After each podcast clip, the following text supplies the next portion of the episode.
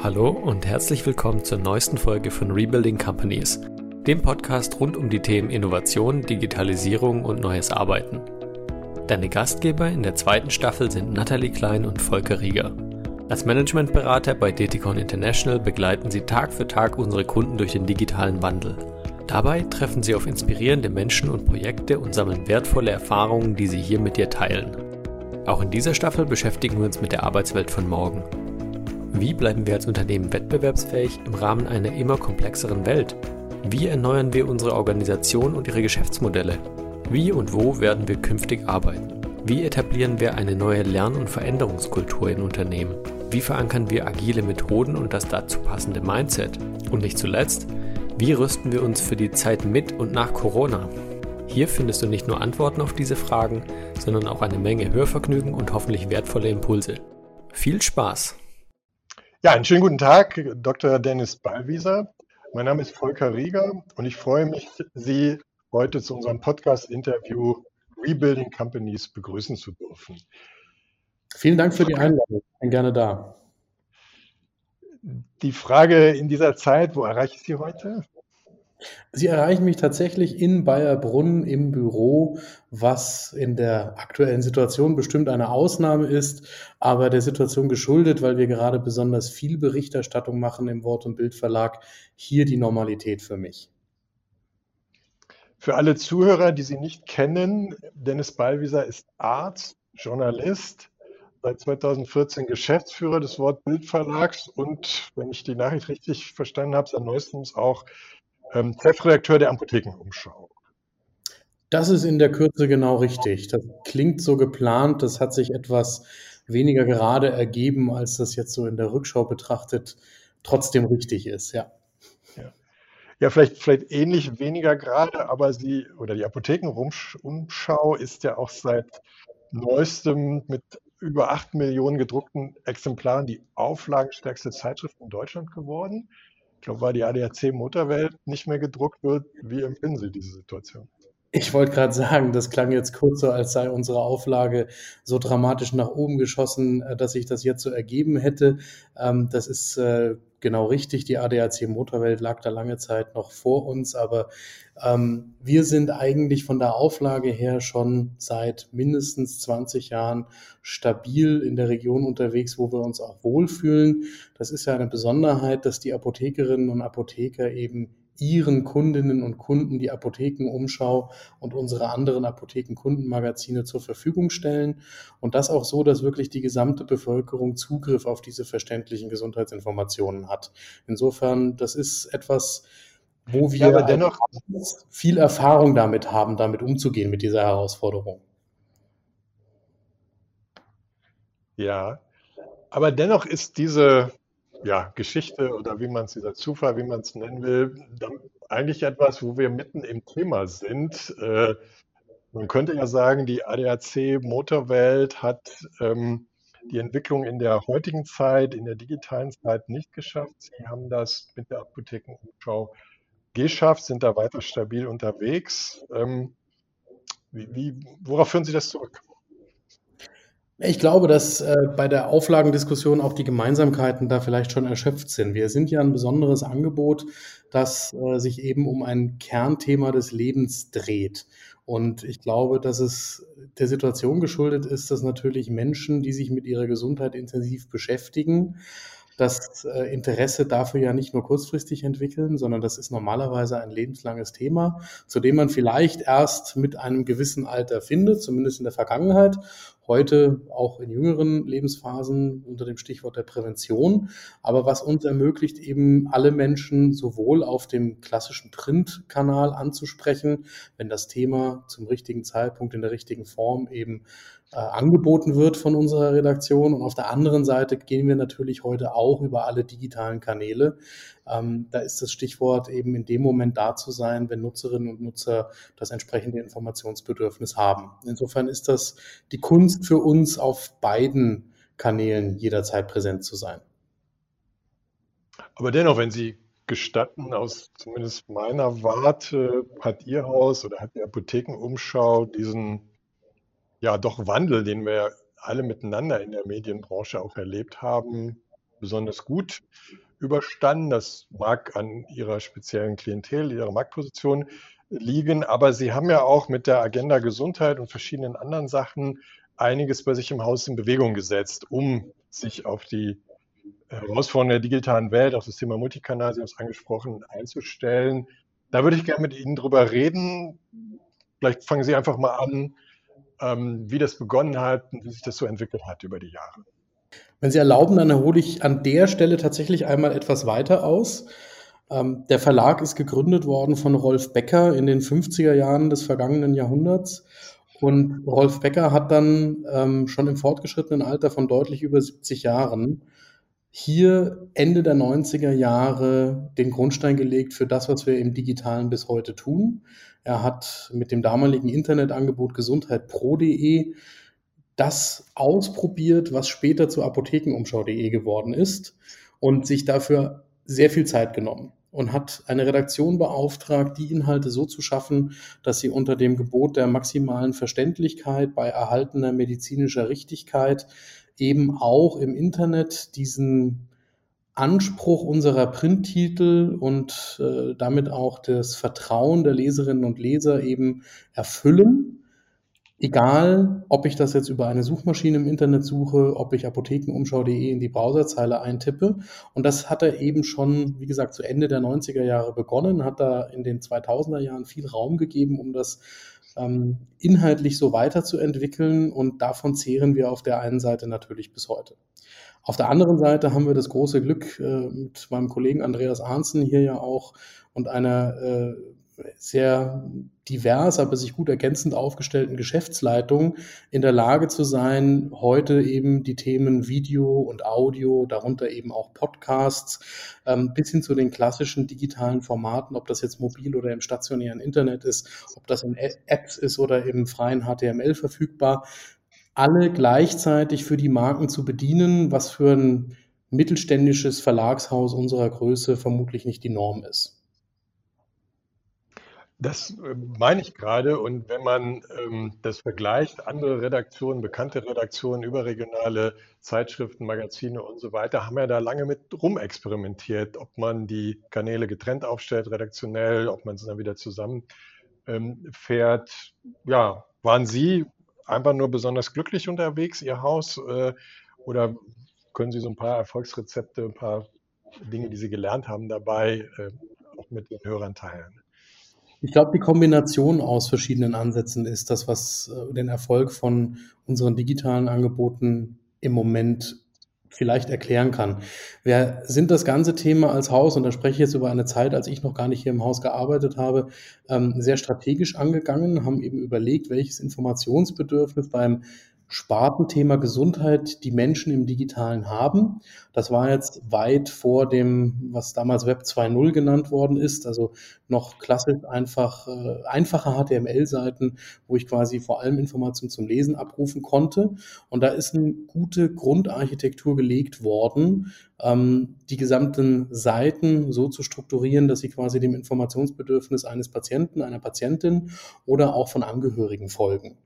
Und das Ganze immer schon von Anfang an gespiegelt mit den professionellen Berufen, also ob das jetzt die Pharmazeutinnen und Pharmazeuten aus der Apotheke sind oder die klinisch tätigen Ärztinnen und Ärzte, bis hin zu Wissenschaftlerinnen und Wissenschaftler in Laboren, die eben die Texte gegengelesen haben, entsprechend auch schon immer für eine Verifizierung der Informationen, die angeboten worden sind, gesorgt haben. Und als dann die Entwicklungsschritte im Web in immer kürzeren Abständen aufeinander gefolgt sind, als zum Beispiel das iPhone auf den Markt gekommen ist, als Bewegtbildinhalte auch auf mobilen Geräten zum Standard geworden sind, konnten wir redaktionell auf diesem Fundus aufsetzen.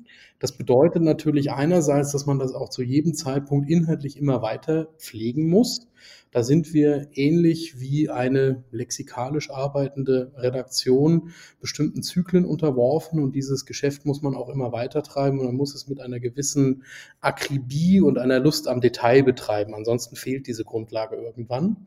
Und darauf aufbauend sind wir heute in der Lage, eben auch aktuelle Berichterstattung zu Gesundheitsthemen zu leisten. Hätten wir diese Grundlage nicht, bin ich der festen Überzeugung, würden wir uns wesentlich schwerer tun. weil uns quasi der Unterbau fehlen würde. Und das ist ein bisschen das Unfaire, dass wenn man das heute anfangen würde, man vermutlich gar nicht mehr diese Entwicklungszeit hätte, das alles so sauber aufzubauen und dem auch die Reifezeit zu geben, um dann die schnelle aktuelle Information in der vergleichbaren Qualität und Aussagekraft draufzusetzen. Hm, interessant. Jetzt sind ja diese Entwicklungen, wo dann Unternehmen in ihrer Branche, in anderen Branchen auch große Herausforderungen haben, nicht nur dadurch gekennzeichnet, dass man neue Fähigkeiten intern aufbauen muss, so wie das Sie das sehr schön beschrieben haben, sondern dass sich auch die Märkte und die Player ändern. Jetzt in Ihrem Umfeld, sage ich mal, es gibt die Online-Apotheken, Internet-Apotheken und es gibt dann vielleicht sogar den sprichwörtlichen Dr. Google, also auch, ähm, dass Menschen anders an solche Informationen rankommen. Wie würden Sie das werten? Welche Rolle haben die internen Veränderungen, neue Fähigkeiten aufbauen gespielt? Ähm, und, und wie stark haben Sie auch reagieren müssen, weil sich Ihr Umfeld verändert hat? Das Ziel muss natürlich immer sein, in einem sich verändernden Umfeld in der Rolle des Agierens zu bleiben. Und auch wenn ich das selbstkritisch betrachte, dann würde ich sagen, dass uns das bisher überdurchschnittlich gut gelungen ist. Das ist kein leichter Job und das ist auch nur in einem Zusammenspiel im Team möglich. Ähm, ich habe eben schon diese äh, Gruppe von Menschen, die hier in der Geschäftsleitung tätig ist, genannt. Da gehören auch die Mitarbeiterinnen und Mitarbeiter in den Redaktionen, in der IT, in den Verlagsabteilungen dazu, die aufgrund der Tatsache, dass es hier um Gesundheitsinformationen für Menschen geht, wo wir auch wissen, dass sie unmittelbar im Leben eine Wirkung haben, sehr motiviert sind, wirklich den bestmöglichen Job zu machen. Und das Spannende ist, glaube ich, Sie haben eben die Veränderungen im Apothekenmarkt angesprochen. Dass es unser Anspruch ja immer ist, den Menschen, auch wenn sie gar nicht bewusst nach der verlässlichen Information einer Apotheke vor Ort suchen, genau diese Qualität, Aussagekraft und praktische Umsetzbarkeit einer Beratung in der Apotheke vor Ort auch im Internet eben durch uns verfügbar zu machen. Die Menschen machen dann ja die Erfahrung, dass sie das Medikament nachts um drei in der Notdienstapotheke auch heute in der komplett durchdigitalisierten Welt eben nur genau in ihrer Notdienstapotheke bekommen. Und sie machen auch die Erfahrung, dass sie eine halbe Stunde vorher vielleicht im Internet die Information auch mit dem roten Apotheken A als Absender bei apothekenumschau.de von uns geliefert bekommen in der verlässlichen Qualität. Ähm, ja, Sie haben sehr stark auf ähm, Ihr Team jetzt auch abgehoben. Ähm, jetzt, ähm, ja, Sie, sind, Sie haben nicht diesen, diesen Wandelsprozess die ganze Zeit begleitet, aber wenn, Sie, wenn ich Sie da um eine Einschätzung bitten dürfte, glauben Sie, das ist ein anderer Typ Mensch oder anderer Mensch mit anderen Fähigkeiten, die heute bei Ihnen arbeiten, als sagen wir vor 20 Jahren?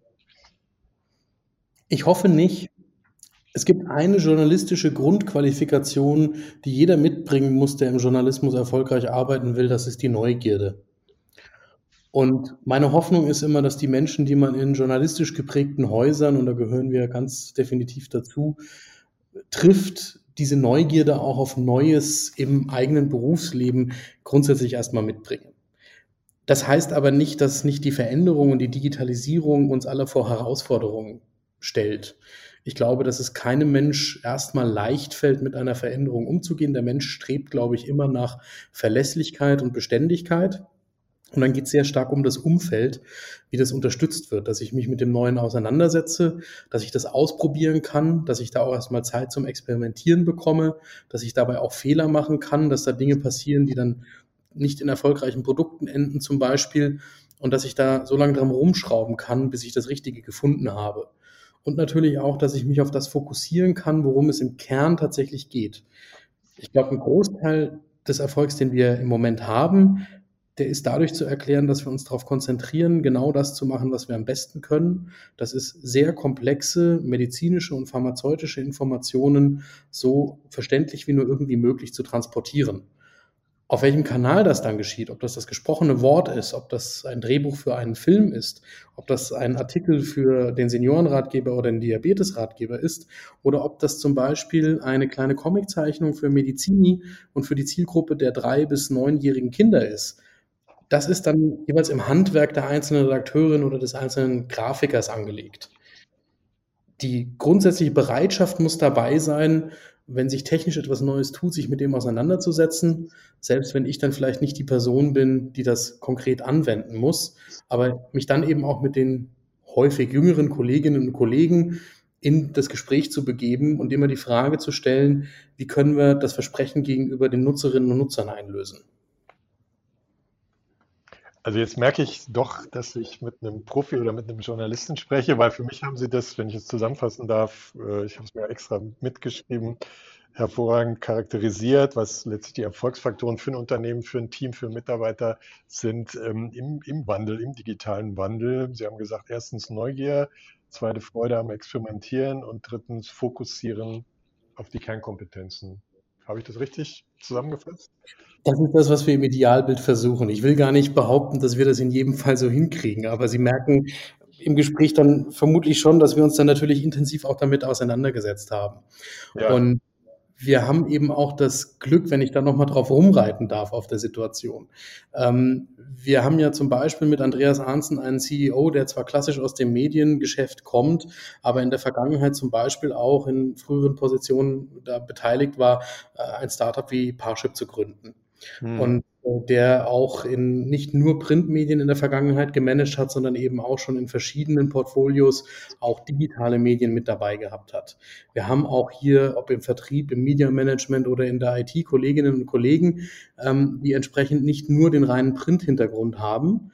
Damit will ich Print gar nicht kleinreden, aber es ist natürlich heute von Vorteil, wenn wir davon Erfahrungen aus anderen Branchen zehren können. Und wir tun uns dann vielleicht an der Stelle auch leichter, andere Kolleginnen und Kollegen mit ins Haus zu holen, die entsprechend auch nicht nur einen Print-Hintergrund, sondern mit zum Beispiel dem Audiobereich mit langjähriger Erfahrung hier ein Podcast-Angebot aus der Taufe heben können, das dann auch ein anderes Standing quasi im Haus bekommt, weshalb der eine oder andere Entwicklungsschritt in der akuten Phase schneller geht. Der ganze Change-Prozess, der kulturelle Wandel, der damit dazugehört, ob man den im Kern beschleunigen kann, das wage ich zu bezweifeln. Aber das ist vielleicht dann auch gar nicht so sehr die Frage, wenn man den Raum zum Experimentieren entsprechend schaffen kann. Ähm, mit, ja, wie Sie diese Reise beschreiben, äh, glauben Sie, dass die sich so fortsetzen wird? Also wo steht Ihr Verlag, wo steht ähm, die Apothekenumschau in, in zehn Jahren, in 20 Jahren? Ist immer so die klassische Frage natürlich, äh, werden, werden meine Kinder, äh, die jetzt 15 sind, äh, plus minus, äh, werden die noch mit ihren Medien in Berührung äh, kommen? Äh, sehen Sie das so, ähm, Ihren Wandel sich fortschreiten oder glauben Sie, dass er sich nochmal verstärken wird, radikalisieren wird, wenn Sie in die Zukunft blicken für Ihr Haus? Wie sieht das aus? Wenn ich mir das wünschen darf, dann wünsche ich mir das sehr stark. Ich glaube aber, dass das in Wahrheit ja eine Frage an uns als Gesellschaft ist. Denn da steckt ja dahinter die Frage, wie wir bei einem Kernthema unseres Lebens, nämlich der Gesundheit und der Frage, was mache ich, wenn ich krank bin? Also was bietet uns unsere Gesellschaft als Netz an, das uns auffängt, wenn wir eben selber in Not sind? Da müssen wir beantworten, welches Netz wollen wir da haben? Und wir haben eigentlich äh, in Deutschland eine einen guten Vertrag da, äh, alle miteinander, dass wir sehr viel Wert auf Strukturen legen, ob das jetzt bei der ärztlichen Praxis niedergelassenen Ärzten oder ob das bei den Krankenhäusern ist, aber auch bei der Apotheke vor Ort heute, dass wir uns diese Infrastruktur leisten wollen als Gesellschaft, weil das ein irrsinnig hohes Gut ist, diese Zugänglichkeit auch in allen Teilen der Bundesrepublik so dass zu jedem Zeitpunkt Rat und Hilfe von gut ausgebildeten, wissenschaftlich fundiert arbeitenden Apothekerinnen und Apothekern verfügbar ist.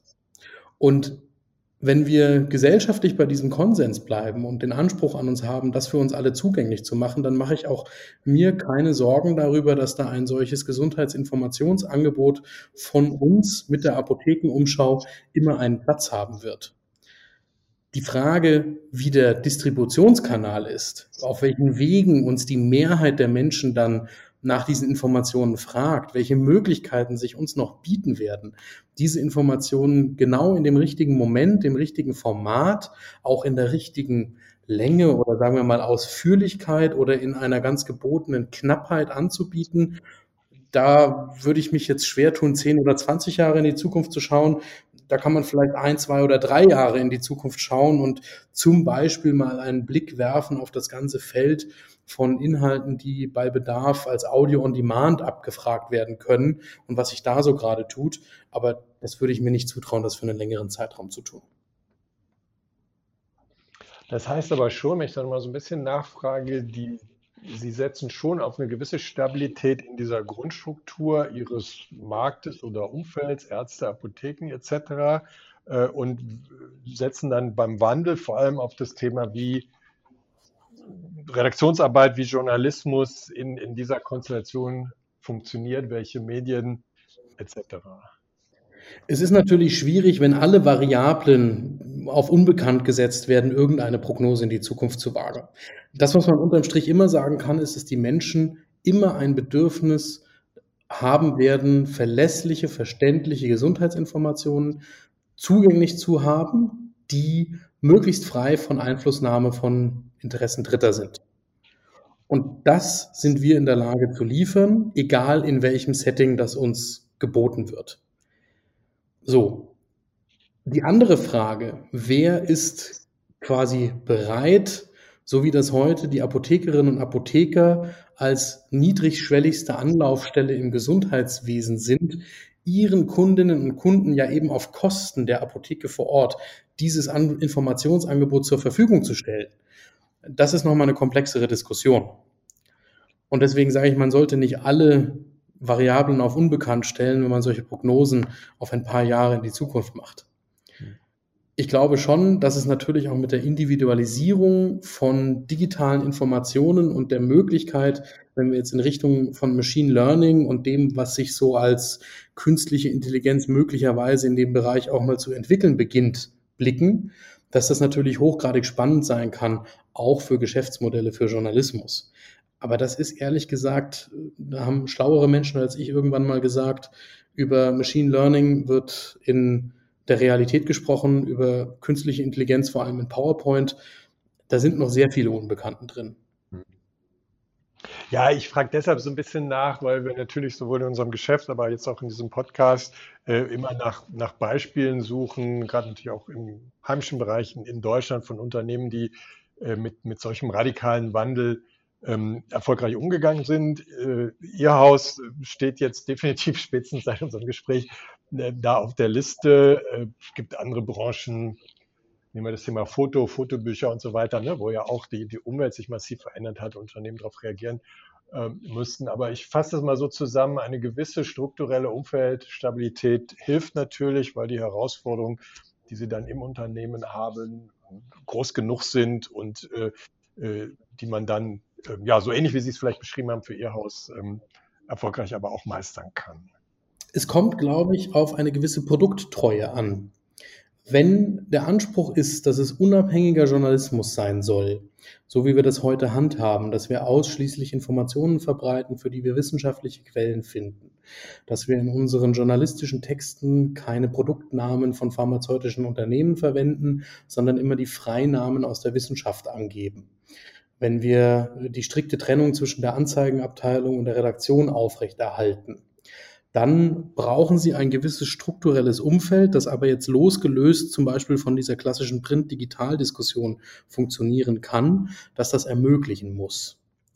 Und ich bin der festen Überzeugung, dass wir gesellschaftlichen Interesse daran haben, ein solches Umfeld immer zu erhalten. Ansonsten hätten wir eine andere Gesellschaft, was das Thema gesundheitlicher Versorgung und damit auch gesundheitliche Information angeht.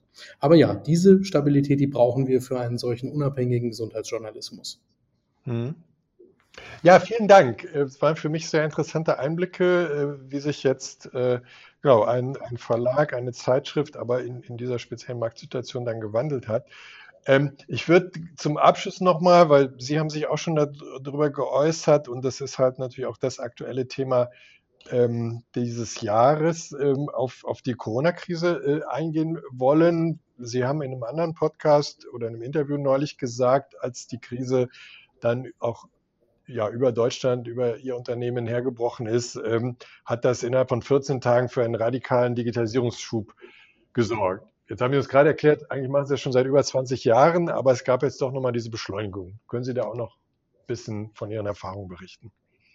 Naja, das ist jetzt das, wo es eben schon sehr spannend wird. Wir haben zwar seit mehr als 20 Jahren digitale Produkte und wir machen auch ein digitales Angebot. Der ganze Produktionsprozess dahinter war aber bei uns wie bei fast allen anderen, die ich kenne, die schon ein paar Jahre am Markt sind, noch nicht so digital organisiert. Das heißt, natürlich saßen bei uns auch vorher praktisch alle Mitarbeiterinnen und Mitarbeiter hier am Standort in Bayerbrunn bei München an ihren Schreibtischen und zwar unabhängig davon, ob sie für die Printprodukte oder für die digitalen Produkte gearbeitet haben. Und das Faszinierende an der Situation in der Corona-Pandemie in den ersten Wochen und Monaten war, dass ohne dass groß darüber geredet worden ist, erst einmal alle Prozesse komplett digitalisiert worden sind für die Produktion der Inhalte dass es völlig selbstverständlich möglich war, alles über Laptops und Smartphones zu organisieren, wo man vorher der festen Überzeugung war, dass dazwischen noch nicht digitale Schritte liegen müssen hier im Haus, weil man sich das eben aus anderen entwickelten Prozessen nicht anders vorstellen konnte. Und dass wir das innerhalb einer sehr kurzen Zeit hinbekommen haben, hat, glaube ich, auch etwas damit zu tun, dass in dieser besonderen Situation die Technologie von uns allen immer wieder als Hilfe und als Ermöglicher wahrgenommen worden ist und nicht so stark als Bedrohung. Und normalerweise werden technische Neuerungen, zumindest im deutschen Sprachraum meiner Wahrnehmung nach, erstmal als Bedrohung diskutiert und nicht so sehr als Ermöglicher. Und das hat in dieser besonderen Situation eben gar nicht stattgefunden, sondern da ging es immer darum, wie lösen wir ein Problem. Es gibt eine technische Hilfestellung dafür, wir nehmen sie gerne an, wir machen positive Erfahrungen damit. Es gibt auch Dinge, die kann man kritisieren und nochmal verbessern. Da geht man in die Iteration. Und heute haben wir einen Zustand, wo es schon wieder nach nur sieben, acht, neun Monaten eine neue Normalität geworden ist, die niemand mehr missen will und wo wir vorher über zwei Jahrzehnte gelernte Prozesse ganz schnell umgeschrieben haben, wo wir vermutlich vorher lange Workshops abgehalten hätten über mehrere Monate, um zum Ergebnis zu kommen und diese Phase ausgelassen haben. Das war schon eine dramatische Beschleunigung und auch für alle Kolleginnen und Kollegen ein sehr einmal durchschüttelnder Prozess. Jetzt haben Sie mein Stichwort, meine nächste Frage schon vorweggenommen, neue Normalität. Ähm, Sie sind da schon angekommen oder fühlt sich schon so an oder glauben Sie, dass sich es noch ein bisschen weiter ähm, einruckeln muss? Und ergänzend fühlt sich das gut an, diese neue Normalität? Wir haben diese neue Normalität ja gleich, und Sie haben das Stichwort vorhin schon angesprochen, mit der Agenda Gesundheit nochmal in eine neue Dimension gebracht, weil wir unter anderem aus den Erlebnissen, aber auch aus Schlüssen schon vor der Corona-Zeit eben die Folgen für uns gezogen haben, gesagt haben, wir müssen uns als Haus inhaltlich künftig neu aufstellen. Wie andere klassische Medienunternehmen auch, kommen wir aus der Zeit, wo wir nach Medienmarken organisiert gearbeitet haben und befinden uns gerade jetzt, während wir dieses Gespräch führen, in der Situation, dass wir mit allen Kolleginnen und Kollegen im Haus vereinbaren, wie wir künftig nach Themen organisiert arbeiten werden. Und das hat auch etwas mit den ganz akuten Erfahrungen aus der Corona-Pandemie zu tun, weil wir eben festgestellt haben, dass wir, heute ist es eine Pandemie, morgen sind es neue Erkenntnisse aus der medizinischen Forschung, übermorgen sind es Anforderungen, die Versorgungsrealität den Patientinnen und Patienten anders zu erläutern, viel schneller sowohl in die Tiefe gehende Informationen liefern müssen, als auch im tagesaktuellen Berichten mit klassischen ja, aktuellen Marken von Wettbewerbern mithalten zu müssen, was die Schnelligkeit, aber eben auch die Verlässlichkeit bei unseren Aussagen angeht. Und das sind Dinge, die unmittelbare Auswirkungen auf alle Prozesse wieder im Haus haben, weswegen wir alles nochmal grundsätzlich in Frage stellen und da natürlich auch konsequent den Printprozess parallel zum digitalen Prozess und den geschriebenen Prozess parallel zum gesprochenen mitdenken. Das heißt, die neue Normalität war für uns ein sehr kurzer Moment und wir bereiten jetzt schon wieder den Schritt in die nächste neue Normalität vor. Das hört sich wirklich sehr, sehr agil an. Jetzt ähm Sie waren ja quasi von der Corona-Pandemie doppelt betroffen, weil ja, einerseits wie jedes Unternehmen mussten sie ihre Prozesse neu organisieren, andererseits ist vermutlich auch der Bedarf an medizinischer Information gestiegen. Sie haben da auch darauf reagiert, Sie haben diesen, beispielsweise diesen Podcast Klartext Corona ähm, neu äh, gelauncht. Haben Sie das auch so empfunden, äh, besonders viel zu tun aus, aus zwei Gründen oder hat sich das nahtlos ineinander gefügt? Nein, das haben wir schon so empfunden. Ehrlicherweise, das empfinde ich und das empfinden, glaube ich, auch alle meine Kolleginnen und Kollegen im Haus hier nach wie vor so. Das ist eine ganz besondere Situation, auch eine ganz besondere Herausforderung und Belastung. Das kann man überhaupt nicht anders formulieren. Wir haben in der Corona-Pandemie mittlerweile ungefähr das, was wir normalerweise in einem Jahr produzieren, an Inhalten einfach an Masse noch eineinhalb bis zweimal dazu produziert. Das geht an uns auch nicht spurlos vorüber. Aber das ist jetzt die besondere Situation eines Medienunternehmens, das sich ausschließlich mit Gesundheitsinformationen beschäftigt. So schlimm diese Pandemie ist, so ist es natürlich auch ein besonderer Auftrag für uns als Wissenschafts- und Medizinjournalisten, dem mit allem, was wir können, worauf wir uns vorbereitet haben, ein Berufsleben lang hier jetzt auch für die Leserinnen und Leser, die Nutzerinnen und Nutzer da zu sein. Und wenn ich das mal mit dem vergleiche, was derzeit in Kliniken, Praxen, Pflegeeinrichtungen alles geleistet wird, dann ist das ja immer noch wenig im Vergleich zu dem, was dem Personal dort abgefordert wird.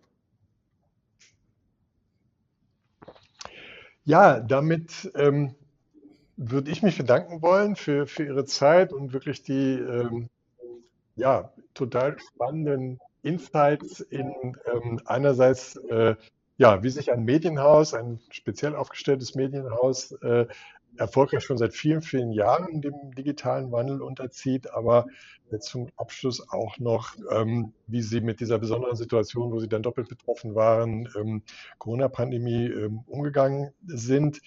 Ähm, ich verspüre unheimlich viel Enthusiasmus äh, und, und, Freude auf die Zukunft, Freude auf das, was Sie dazu äh, bewegen haben. Von daher wünsche ich Ihnen da weiterhin viel Erfolg und äh, werde sicher weiterhin bei Gelegenheit auch in Ihre Zeitschriften reinschauen. Vielen Dank, Herr Ballwieser. Ganz herzlichen Dank. Ich freue mich, dass ich da sein dürfte. Das war's für heute mit der neuesten Folge Rebuilding Companies. Wir würden uns freuen, wenn du uns abonnierst und weiterempfiehlst. Bis zum nächsten Mal.